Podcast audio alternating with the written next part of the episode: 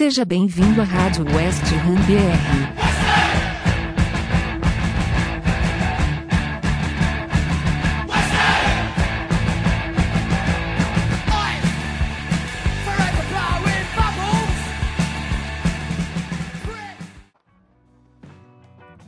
Rádio West Ham BR, edição número 6. Olá, Hammer. Eu sou o Lucas, jornalista e torcedor do West Ham. Estamos aqui hoje para o pós-jogo de West Ham 4, Doncaster 0.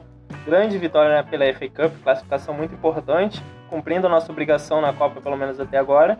West Ham classificado para as oitavas e também vamos falar um pouquinho sobre, sobre essa situação na janela de transferências. Para começar, queria chamar o Fernando para dar o alô dele, falar também o que ele achou dessa essa goleada, alguns jovens entrando e partida com alguns nomes alternativos, mas confirmando a classificação que a gente tanto queria e era realmente necessária. E aí galera, de boa, Fernando aqui. E finalmente, finalmente a gente pode respirar e saber que vamos chegar sem muitas preocupações nas oitavas de final da, da FA Cup. Vamos aguardar Liverpool ou United.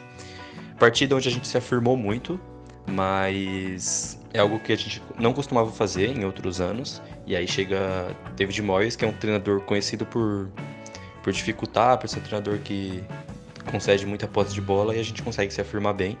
Gostei da partida, gostei da partida num geralzão mesmo. E um, um, dado importante da partida que a gente estava até comentando antes da gravação é a quinta vitória seguida do West Ham, sétimo jogo sem perder. E a última vez que o West Ham ganhava cinco vezes seguida, contando amistosos, foi em abril, maio de 2012, quando a gente estava na, na Championship, velho. Ou seja, é algo que que faltava muito engrenar e a gente vai precisar engrenar porque vai ser muito longo a, caminhada ainda na Premier League, um tour inteiro ainda. E a gente, agora que deixaram a gente sonhar, a gente quer a Copa. E sobre o jogo, que é a Copa, no caso, jogar a, a, a UEFA. E sobre o jogo, gostei muito da postura do time, os laterais bem abertos, eu fiquei meio preocupado com o Fornals ter que jogar com o pé invertido, porque ele foi para a direita hoje, mas mesmo assim gostei. Ele preencheu bem o meio com o Lanzini, enquanto do outro lado o Said bem aberto. Said que muito liso, muito muito participativo, junto com o Ben Johnson. Gostei muito do fit que os dois fizeram ali na esquerda. Ainda mais que lateral esquerda é uma posição que não é das mais fortes do West embora o Cressel às vezes faz umas boas partidas, mas gostei muito da, da atuação do Ben Johnson e do West Ham no geral. A gente não, não deu chance pro azar, conseguiu logo de início, acho que até por isso conseguimos logo de início marcar um gol com, com o Fornaus, muito criticado o Fornaus, espero que agora consiga uma moral. E eu gostei muito do time marcando lá em cima, mas o que eu não gostei, o que eu acho que faltou um pouco no time, mas isso foi pela escalação, a gente faltou um pouco de, de vigor físico pro time. É, porque se você tem o meio campo com Fornaus, Lanzini e Nubble, ficou um pouco difícil se impor fisicamente. Como o time estava marcando lá em cima, às vezes a gente tinha que correr muito para trás. Aí a transição defensiva ficou um pouco um pouco desestabilizada. Porém, não é nada que incomodou muito pela, pelo nível do adversário. O Doncaster realmente muito fraco, embora seja um time que brigue alto na, na terceira divisão. Não, não se compara com esse mistão do. Mistão naquelas, né? Do West Ham. E gostei também do Fredericks apoiando, mas isso a gente já sabe que ele faz, só que defensivamente bizarro, bizarro. Dá pra dançar mais de uma vez pelo, pelo camisa 10 do Doncaster, mas apoiou muito bem, porque ainda mais que ficou buraco ali, por Fernandes fechando muito, ficou buraco, apoiou muito bem. E é isso, cara. Gostei bastante do jogo e espero que tenha dado uma moral a mais, porque a próxima partida agora do West Ham pela Premier League vai ser uma partida complicada. Boa, Fernando. É parecido também. Tive uma visão bem parecida com a que você teve. Gostei do, do West Ham saindo para pressionar. Era coisas que a gente cobrava do David Moyes ter essa alternativa contra equipes inferiores, né? E que bom que aconteceu, apesar de ser uma equipe de terceira divisão. Na, na rodada passada, apesar das condições adversas, a gente teve muita dificuldade uma, contra uma equipe de sexta, mas classificou. Na, na época do Pellegrini, quando a gente perdeu para esse tipo de equipe, a gente queria a cabeça dele, queria ele fora do clube muito por isso, porque o mínimo que a gente pode fazer na, nas Copas é, é chegar numa fase, pelo menos ao ponto da gente encarar equipes que sejam do nosso nível. Isso aconteceu nessa temporada, um jogo difícil agora nas oitavas, mas estou aqui para falar desse jogo de hoje, que, que, na minha opinião também foi, foi muito positivo temos algumas oportunidades para alguns nomes alternativos e, e, gostei do que vi. Gostei do Fornaus pela direita, por incrível que pareça, surpreendeu. Não sou muito fã dele atuando pela esquerda. A gente até cobra que quando ele entra em campo seja para jogar centralizado, mas foi bem pela direita. Acho que a gente ganhou uma alternativa nova por ali.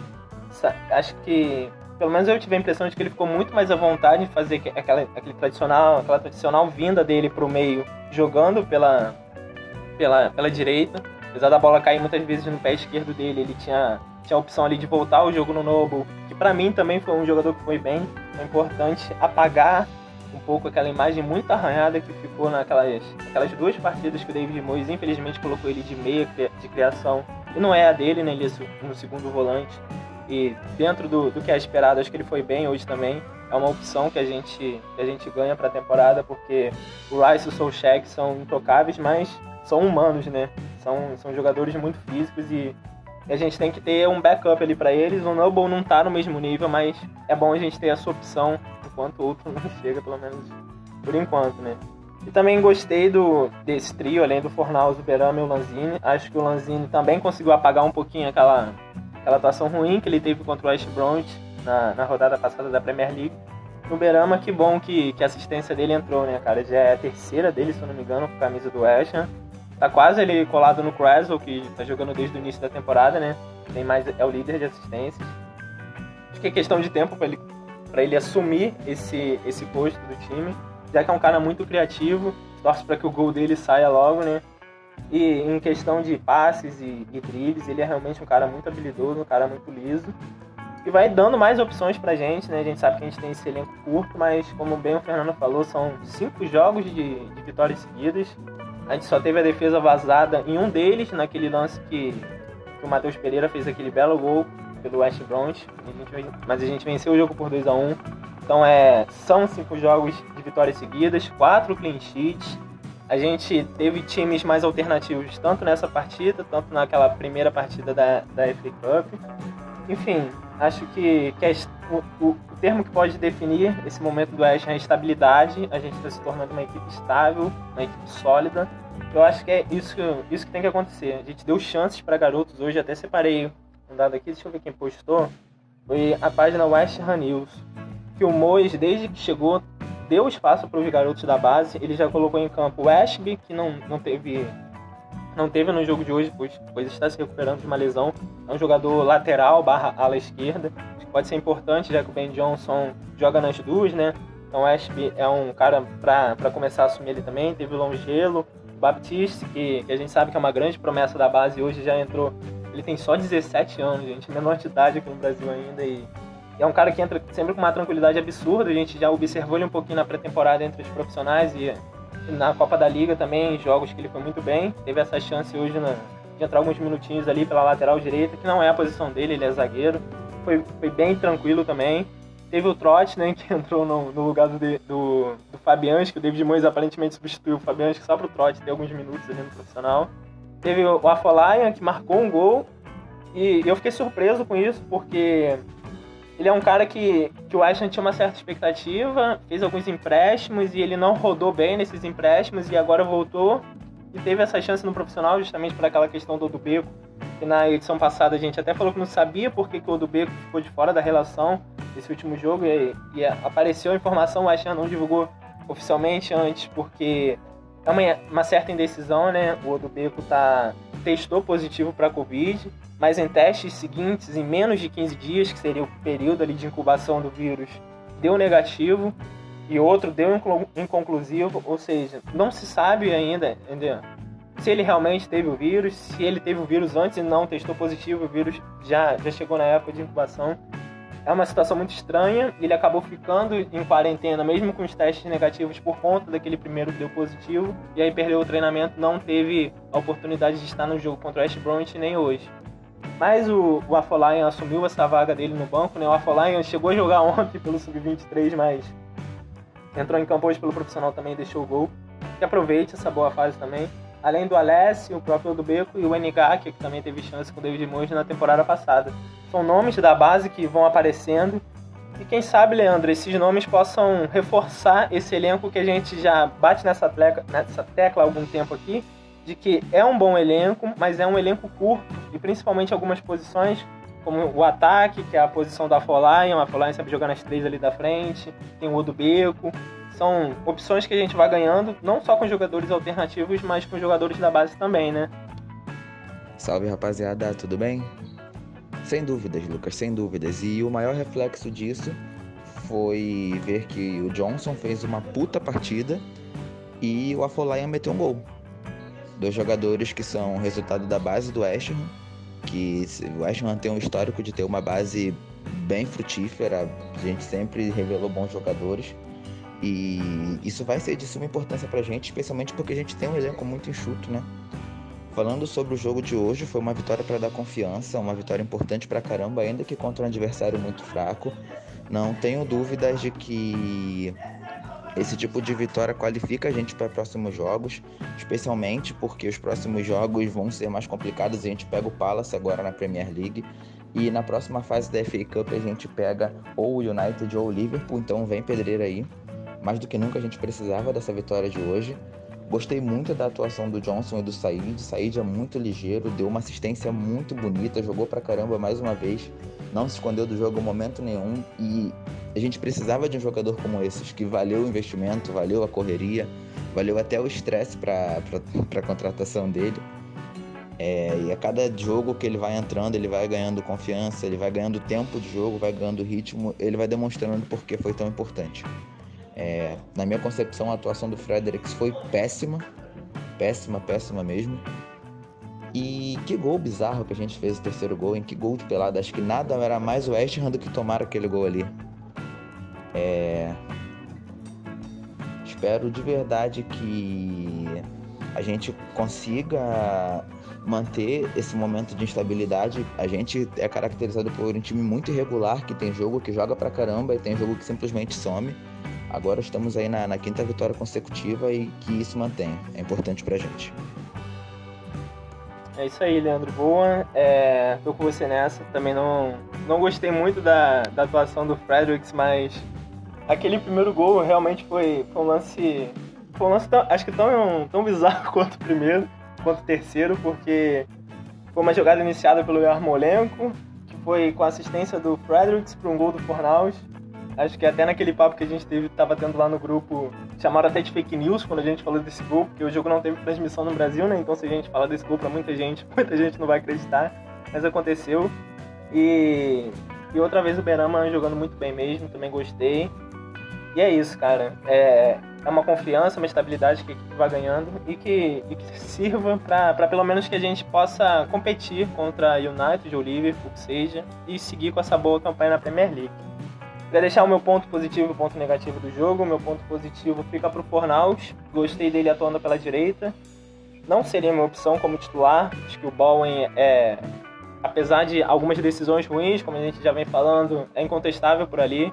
Nem o Yarmolenko, que naturalmente joga por ali, também, também me convence o suficiente para tirar o Bowen. Para mim, pelo menos nesse, nesse momento, nesse dia que a gente está gravando hoje, ele ainda é intocável no time titular. Mas o Fornaus hoje foi muito bem, fez um gol, apareceu muito bem construindo jogadas, fechando no meio, mesmo estando um pouco torto ali com a perna esquerda. Quando não tinha o que fazer, sabia voltar o jogo com o Noble, com o Solcheck, enfim. Gostei muito do Noble, do Noble e do, do Fornaus, que são meus pontos positivos, principalmente o Fornaus. E meu ponto negativo é, é o Diop. Acho que apesar da gente não ter falado muito da, da zaga hoje, por, até porque o Doncaster não foi uma equipe que criou muito, teve uma bola na trave, mas a gente sabe que Acho que até por méritos nossos também de saber pressionar lá em cima. Que como o Fernando falou no início, desgastou um pouco fisicamente, a gente teve que correr atrás em alguns minutos. Mas enfim, gostei da marcação lá na frente. Eu acho que isso deixou a zaga um pouco despercebida. O Balbuena passou praticamente limpo no jogo, né? Quase não se falou no nome dele. Acho que isso é positivo defensivamente para um zagueiro. Se não está sendo muito exigido, não comprometer. Mas as vezes que o Diop participou do jogo, eu lembro muito claramente de, de, um, de um lance que ele foi quase lá no meio de campo para tentar, pra tentar roubar uma jogada já de frente nessa pressão que a gente estava fazendo. Ele foi muito sem ritmo ainda, fazendo faltas. Teve uma bola, uma bola na área que, por sorte dele, teve uma cobertura que ganhou, mas ele ia perdendo para um cara muito mais baixo que ele, enfim. Esse ponto negativo aí, mas nem tão negativo assim pro, pro Diop. Acho que nossos pontos positivos hoje foram muito maiores que os negativos e queria ouvir de você, Fernando, e na sequência o Leandro, assim que ele terminar, os pontos positivos e negativos desse, desse jogo de hoje. Bem, de ponto positivo, primeiramente eu queria destacar o nosso Andrés Iniesta, que fala inglês e tem o nome de Mr. West, o Mark Noble. É surpreendente a participação dele hoje. Foram 148 passes completos, passes certos para ele. Não necessariamente todos incisivos, porque hoje ele jogou mais como um meia central, um meia de construção de jogada, e é assim que a gente gosta de ver o Mark Noble. É assim que a gente pede que ele seja escalado não necessariamente como titular, porque eu acho que já passou a época dele, mas é um jogador muito importante porque tem uma qualidade enorme no passe. E eu gostei muito dessa partida dele, com seus passes. Gostei muito do Fornaus pela direita também, mas eu acho que de ponto positivo vai ficar o, o Mark Noble mesmo, porque foi uma partida sem muitos sustos. Então, uma partida onde o ataque tinha que se destacar por ser uma, um adversário muito fraco. Então, gostei muito do Mark Noble por fazer a partida ser fácil. E também queria destacar o, o Balbuena, porque ele foi muito incisivo e como a gente tinha que ser agressivo na partida de hoje, eu gostei muito das perseguições que ele, que ele fez ali no meio do campo, ele saía para perseguir. E tem que sair mesmo, ainda mais quando você tem o Fredericks, e, que é um jogador que só sabe correr, então seria facilmente seria fácil de cobrir ele caso ele adiantasse e tomasse uma bola nas costas. E de ponto negativo, é meio injusto falar um ponto negativo hoje, eu acho que o Fredericks foi tirado para dançar duas vezes ali de maneira bizarra, um lateral defensivamente muito ruim.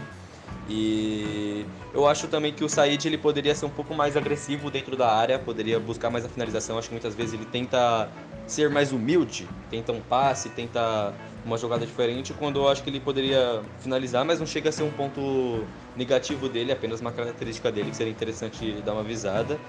E talvez o ponto negativo seria o David Moyes ele poderia ter levado um jogador a mais da base, nem que seja o Kai Cobert do Sub-18, porque eu acho que o time precisa de.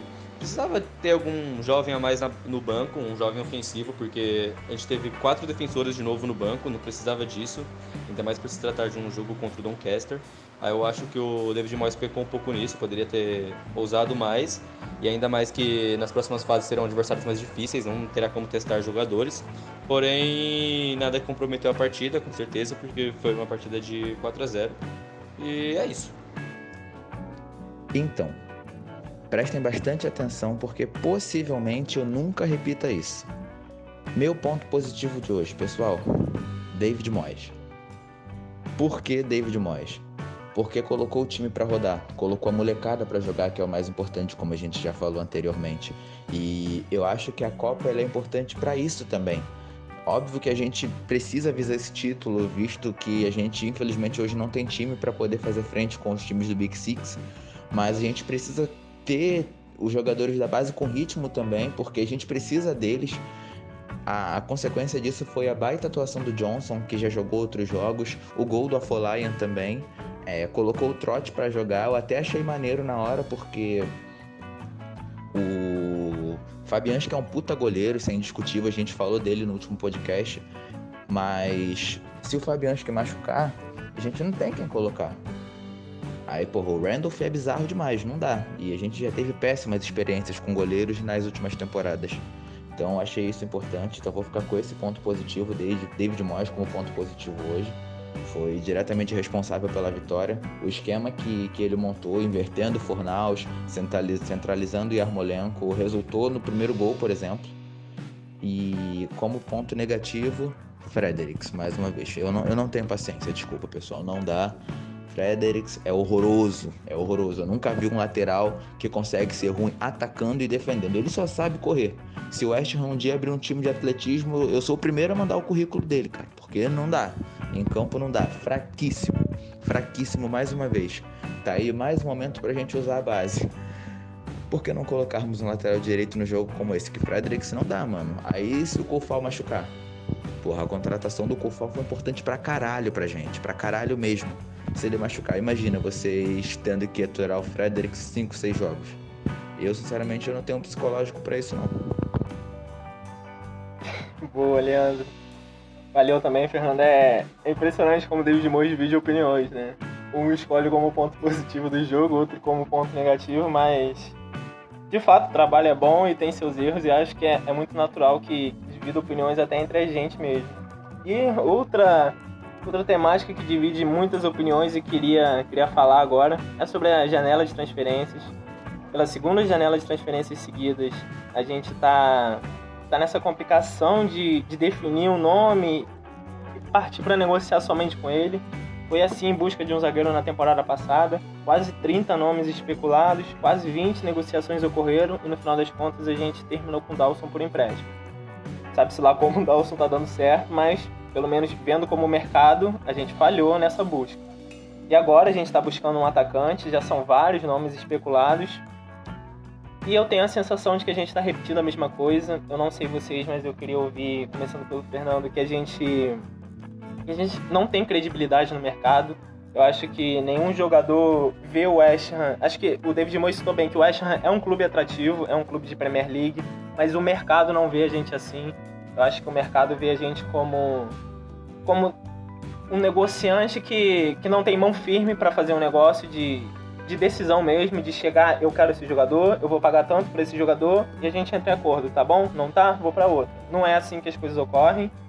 É tipo, você quer 15 milhões nesse? Beleza, deixa eu ver quanto quer o outro.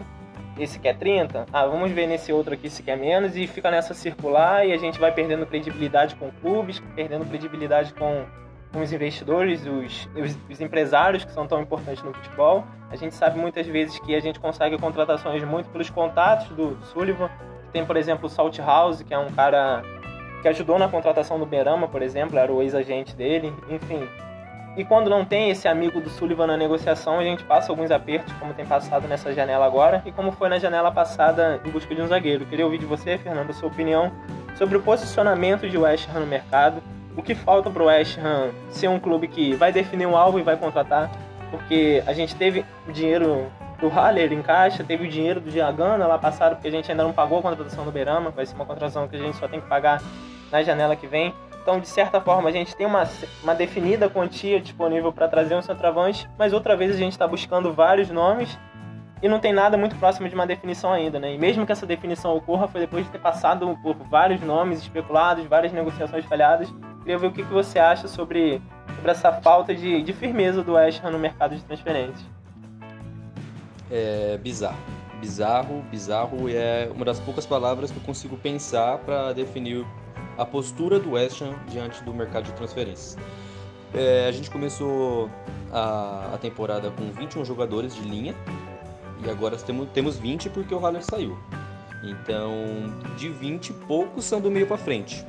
Não deve ser mais de 12 jogadores que jogam do meio para frente. A gente não tem amplitude alguma no elenco, alguma.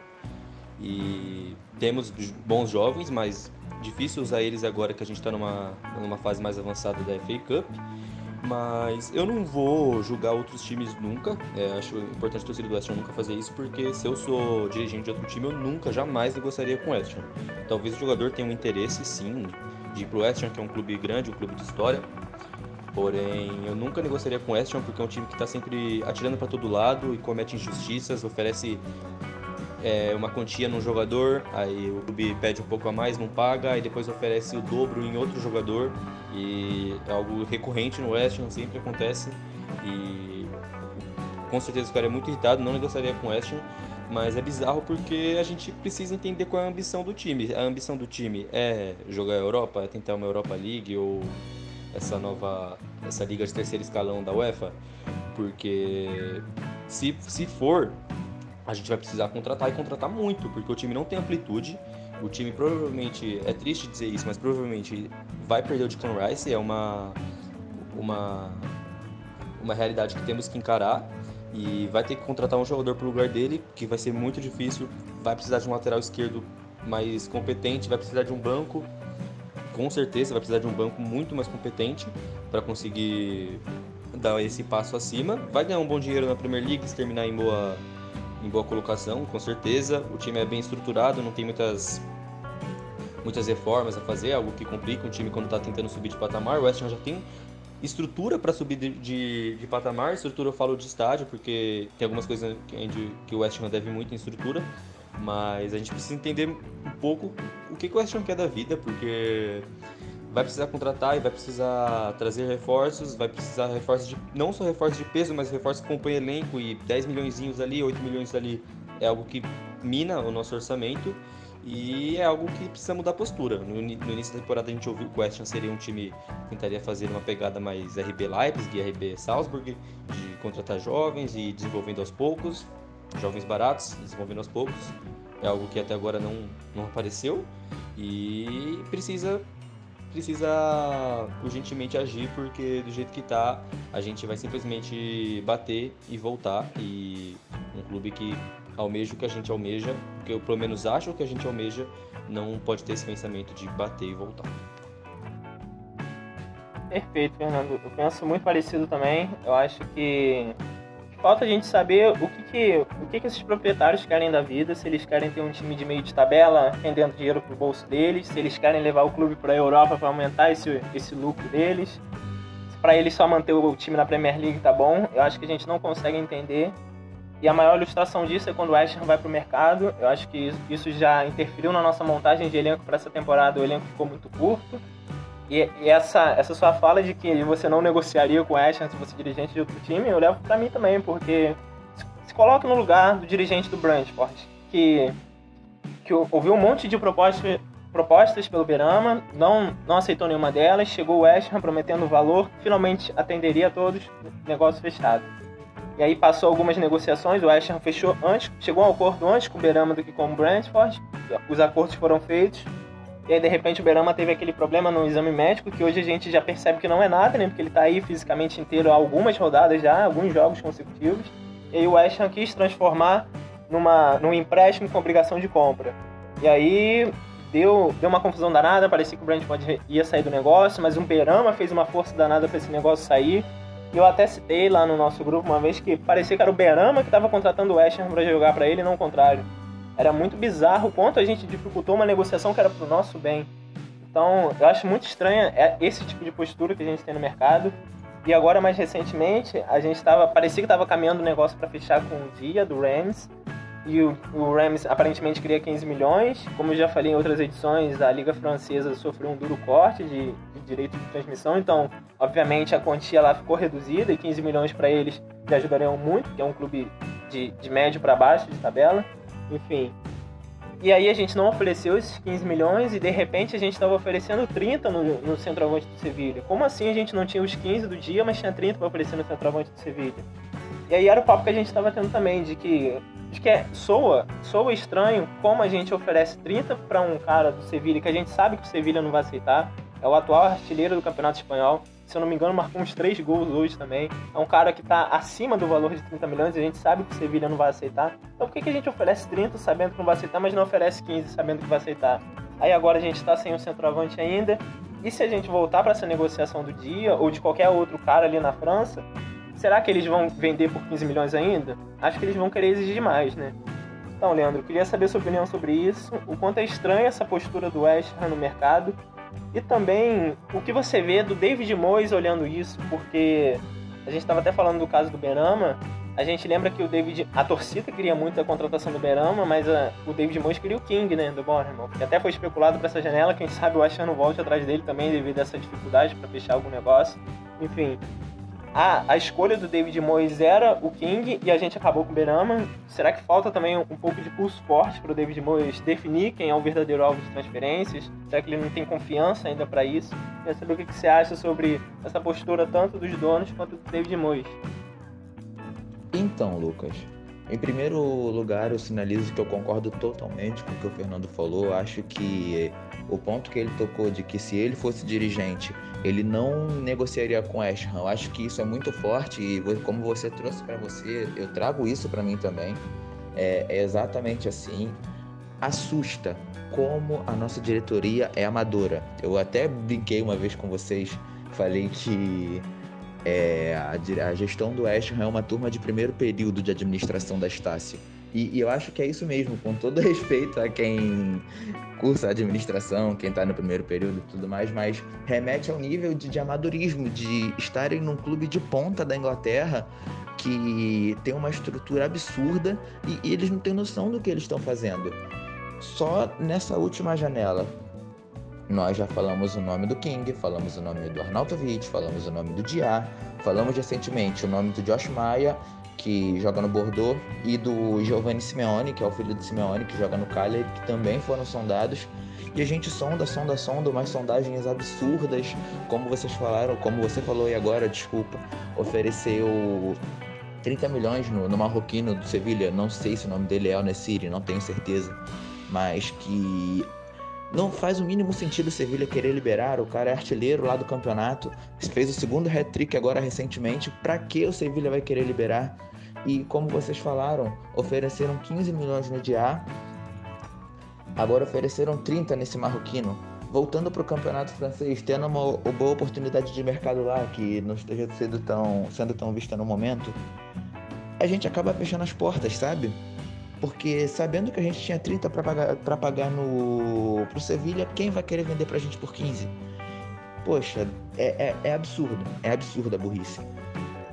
E quanto ao Moyes, eu acho que sim, ele é cabeça dura, ele é mimado, falta sim pulso firme, mas infelizmente ele é refém dessa gestão absurdamente cabaça.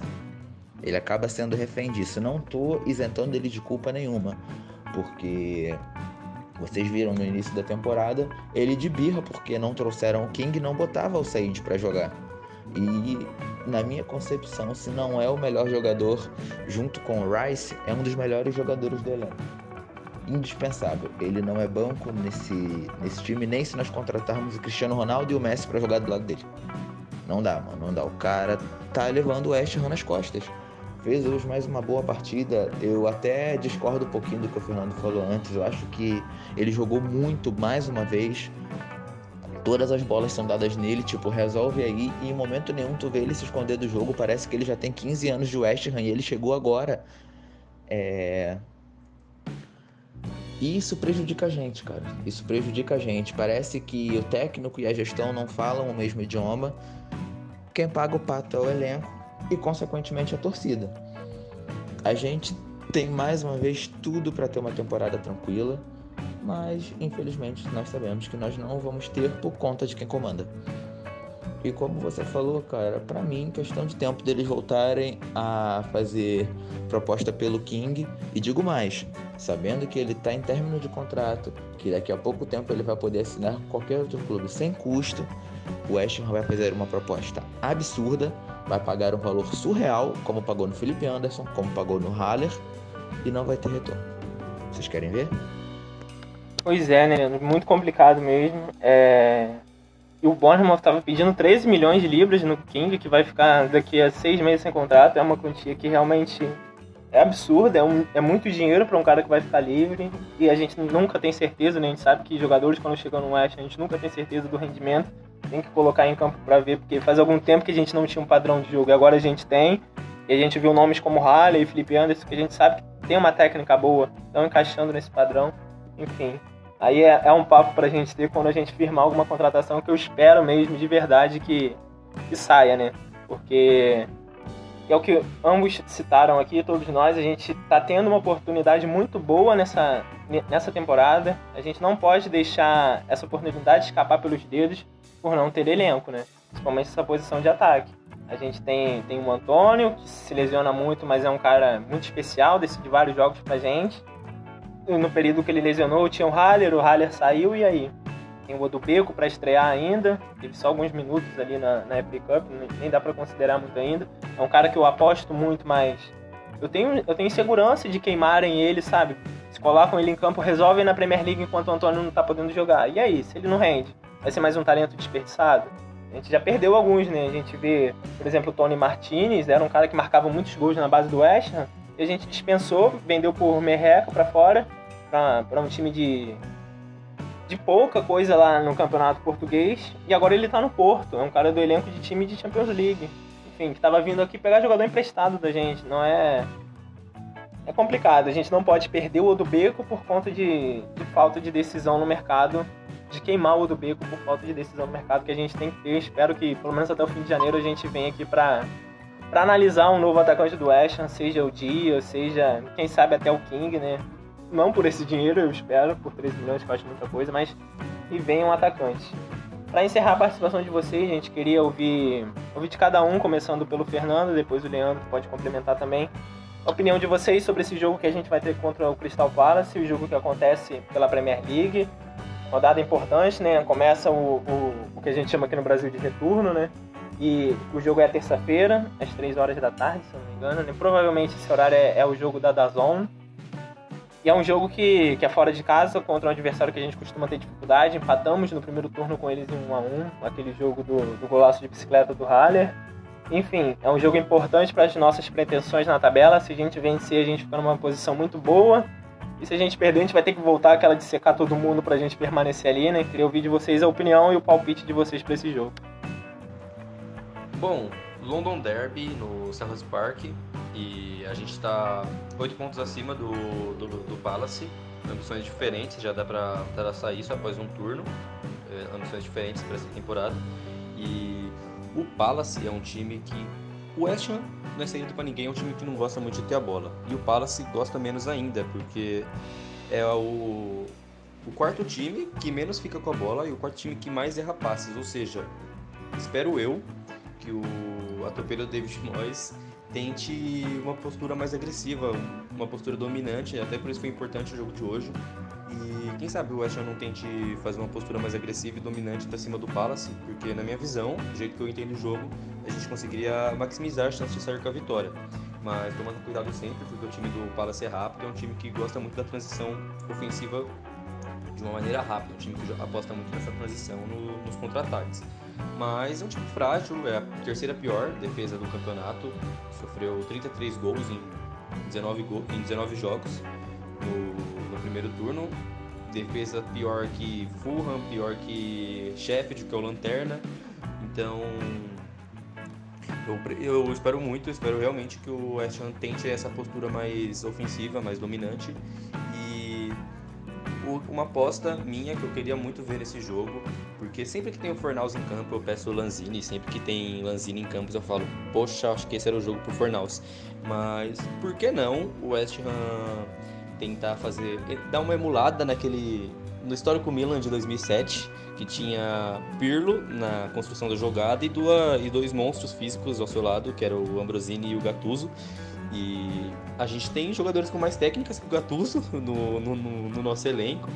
E quem sabe o, a gente conseguisse fazer algo com o Mark Noble, aproveitando essa partida muito boa dele na construção de jogada, talvez colocar ele é, para fazer a saída de bola, para ajudar o time na, é, no, no, início da jogada, na construção da jogada, com, com o Rice e o, e o Sousek podendo avançar mais, e assim não teria o, exatamente o meia na, no meio ofensivo, porém o, o Palace não é um time que vai dar espaços nas costas do, dos volantes.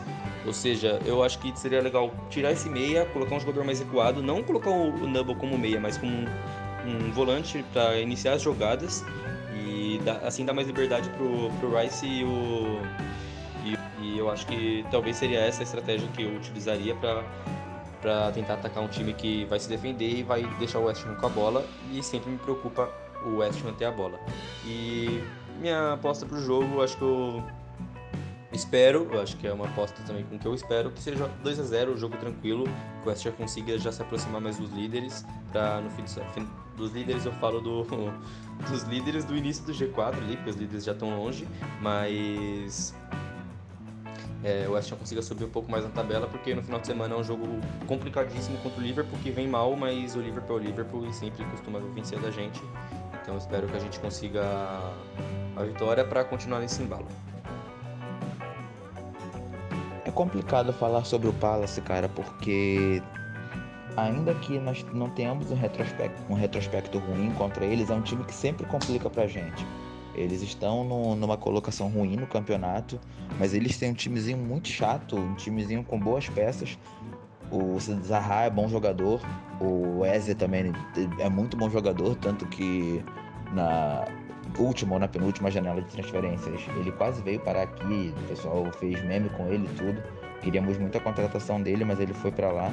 Não sei se eles jogam, mas a gente é vítima do Zaha, né, cara? Todo jogo o Zaha acaba com a nossa defesa.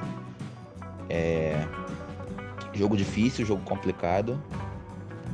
mas nós estamos em vertentes diferentes, né? Então o West Ham tem que se mostrar um time sólido mais uma vez, como se mostrou nos últimos jogos. Acho que se nós jogarmos sério, não nos expormos a risco de, riscos desnecessários e soubermos aproveitar as oportunidades, sermos eficientes lá na frente, principalmente, nós conseguimos ganhar sim. Aposto o, uma vitória nossa, mas uma vitória magra, 1 a 0 pra gente. E passando o Palace é pensar no Liverpool, né? Porque também não vem num, numa fase boa, mas é um time que sempre complica pra gente, sempre complica pra gente. O último jogo foi absurdo de mentiroso. Nós jogamos pra caramba, colocamos o Liverpool no bolso, mas a eficiência que eu acabei de falar faltou nesse jogo. Tivemos oportunidade de terminar o primeiro tempo com 2, 3 a 0 sem sustos. Terminamos com 1 a 0 aquele gol do Fornals e tomamos a virada no segundo tempo. Aquele maldito gol do Diego, do Diogo Jota. Precisamos de verdade sermos efetivos, porque se mantivermos o, o ritmo que nós, especialmente agora no final desse primeiro turno, nós conseguimos colocar, vamos para a tão sonhada Europa League. É a nossa meta, né? Então, temos agora 19 finais e a primeira começa terça-feira contra o Palace. Boa, pessoal, é isso. É, o Wes é outro ponto interessante também, né? A janela que a gente teve na, na contratação do Berama o David Moyes no início dela queria a contratação do Wes, mas aparentemente não havia dinheiro para contratá-lo naquela época, enquanto a gente não negociava ninguém, ele acabou indo pro Palace e a gente perdeu esse cara que é realmente muito talentoso. Vai ser interessante ver o Zaha contra o Kufal ou o Creswell, né? Depende de qual ponto ele jogar. São laterais que estão muito bem, então pode ser um confronto muito interessante também nas saídas de velocidade do Palace. E esse jogo contra o Liverpool, Leandro, é, realmente foi uma bobeira que a gente deu e teve um pênalti muito, muito mandrake pro Liverpool, né? Um uma dividida ali com, com o Salah. O juiz marcou um pênalti que eu duvido que marcaria se fosse pra gente dentro de Anfield. Enfim, acabou encaminhando a virada deles ali pro segundo tempo. É, tive um palpite para esse jogo contra o Crystal Palace e vou de 1 a 0 também. Tomara que seja com gol de pênalti nosso, porque já faz algum muito tempo, mais de 180 dias que a gente não tem um pênalti marcado a favor na Premier League. É um número impressionante das 20 equipes da atual edição da Premier League. Somos a única equipe que não teve nenhum pênalti a favor. E já tivemos algumas situações, por exemplo, no jogo contra o West Bromwich, teve uma dividida entre o Solskjaer, um jogador do West Bromwich, que foi idêntica a essa do Salah com o Masuaku no Liverpool, até com uma intensidade um pouco maior. Mas a gente não é o Liverpool, a gente não teve o pênalti marcado a nosso favor. É isso. Agora falando de, de futebol feminino, temos notícia boa finalmente. O, o West Ham venceu por 3 a 0 o Durham pelas quartas de final da Copa da Liga. É um resultado muito importante que leva a gente para a semifinal. E assim como foi com o time masculino na FA Cup, é o dever cumprido. A gente fez o que tinha obrigação de fazer e agora o que vier é lucro. A gente venceu com gols da Van Egmond, sempre ela, né? Ela sou cheque, ela também é, uma atleta muito alta, que joga ali como volante, meia central e chega muito na área para marcar, gol, marcar gols e não foi diferente nesse jogo. A Svitkova, que também é jogadora da República Tcheca, e a Sissoko fecharam o placar. Foi a primeira vitória do time sobre o comando do novo treinador, o Ali Hader, que outra vez demonstrou muita versatilidade tática, usando a Márcia Pacheco, por exemplo, como a gente usa o Massuaco na equipe masculina, meio que como um ala lateral, não deixou de fazer substituições ofensivas mesmo com a equipe na frente do placar e no final foi premiado com essa vitória com placar elástico sobre essa equipe do Durham que está ali disputando na segunda divisão para subir para a FWSL, que é a primeira divisão. Se juntar as duas tabelas ali, como a gente está na parte de baixo da FWSL, eles na parte de cima da segunda divisão, seriam, seriam equipes próximas entre, entre a distância de pontos. É, o trabalho na Copa da Liga tá feito, né? A gente enfrenta o Chelsea agora na semifinal, que ao meu ver é a, é equipe do futebol inglês feminino faz o futebol mais dominante. Acho que ao lado do Manchester United ali do Manchester City são as equipes de, maior, de maiores qualidades. E o Chelsea, ao meu ver, tá, tá um pouquinho mais acima. Então é um jogo muito difícil. E qualquer resultado que a gente consiga que não seja uma derrota, acho que já é um lucro acima do esperado. O time volta a campo amanhã, às 9 horas, contra o Arsenal, fora de casa. Outro dificílimo teste para para a equipe do Ali Hader. Na época do Matt Hader, do Matt Pratt, desculpa, que era o treinador antes do, do Ali Hader, é, Ele não foi bem no primeiro turno contra o Arsenal, tomou uma goleada de 9, acho que foi a maior goleada que ele sofreu no comando do West Ham. Foi realmente uma atuação que absolutamente tudo deu errado pra gente, tudo deu certo pra equipe delas, enfim. Foi muito vergonhoso aquele jogo, então o que a gente espera para a equipe do Ole Harder de positivo é que ao menos consiga competir. A gente sabe que investimento de Arsenal, Chelsea, enfim, Manchester City são equipes que investem mais no futebol feminino do que a gente, mas a gente tem um investimento suficiente para conseguir competir, pelo menos é isso que eu espero para esse jogo de amanhã. O jogo terá transmissão grátis do DFA Player, como, como já acontece habitualmente, só você fazer um cadastro lá, seja pelo site no computador ou pelo aplicativo no celular, e você consegue assistir o jogo gratuitamente. Para encerrar, gostaria de dizer que hoje é uma data muito especial para o West BR, estamos completando 4 anos de existência, e de início era só uma página no Twitter, né? com poucos seguidores e uma tentativa de podcast muito diferente do que estamos fazendo hoje, lá em 2017 ainda. Enfim, Hoje já somos quase 2.500 pessoas no Twitter, quase 200 no Instagram, toda essa equipe aqui conosco. O Léo não está aqui hoje, mas o Léo, a Victoria, que vai estar tá futuramente também, o Fernando, o Leandro, enfim. Toda essa equipe que ajuda a gente e, e demonstra que, que nosso, nosso trabalho foi criado justamente porque quando eu era, antes de me formar em jornalismo, antes de, de entrar no curso, eu era só um torcedor do West, e se tinha falta desse tipo de conteúdo. E é um conteúdo, conteúdo mais, mais formal, mais um pouco mais informal aqui no nosso podcast, que a gente fica mais livre para bater um papo, sabe que a bolha de West Ham vem um pouquinho mais para cá ouvir a gente. E o pessoal que, que gosta de acompanhar, acompanhar mais formalmente as coisas, com informações mais apuradas e tal, segue a gente lá no Twitter ou no Instagram. Enfim, eu senti a falta desse conteúdo original que a gente faz do West Ham em português e todo esse tempo e reconhecimento que ganhamos só ilustra a qualidade do nosso trabalho e quanto a torcida do West Ham no Brasil é apaixonada pelo clube e vive pelo clube acima de qualquer página, perfis, etc. Queria agradecer muito, muito obrigado mesmo por, por nos acompanhar por esses quatro anos e por escutar até aqui. Até a próxima. Valeu!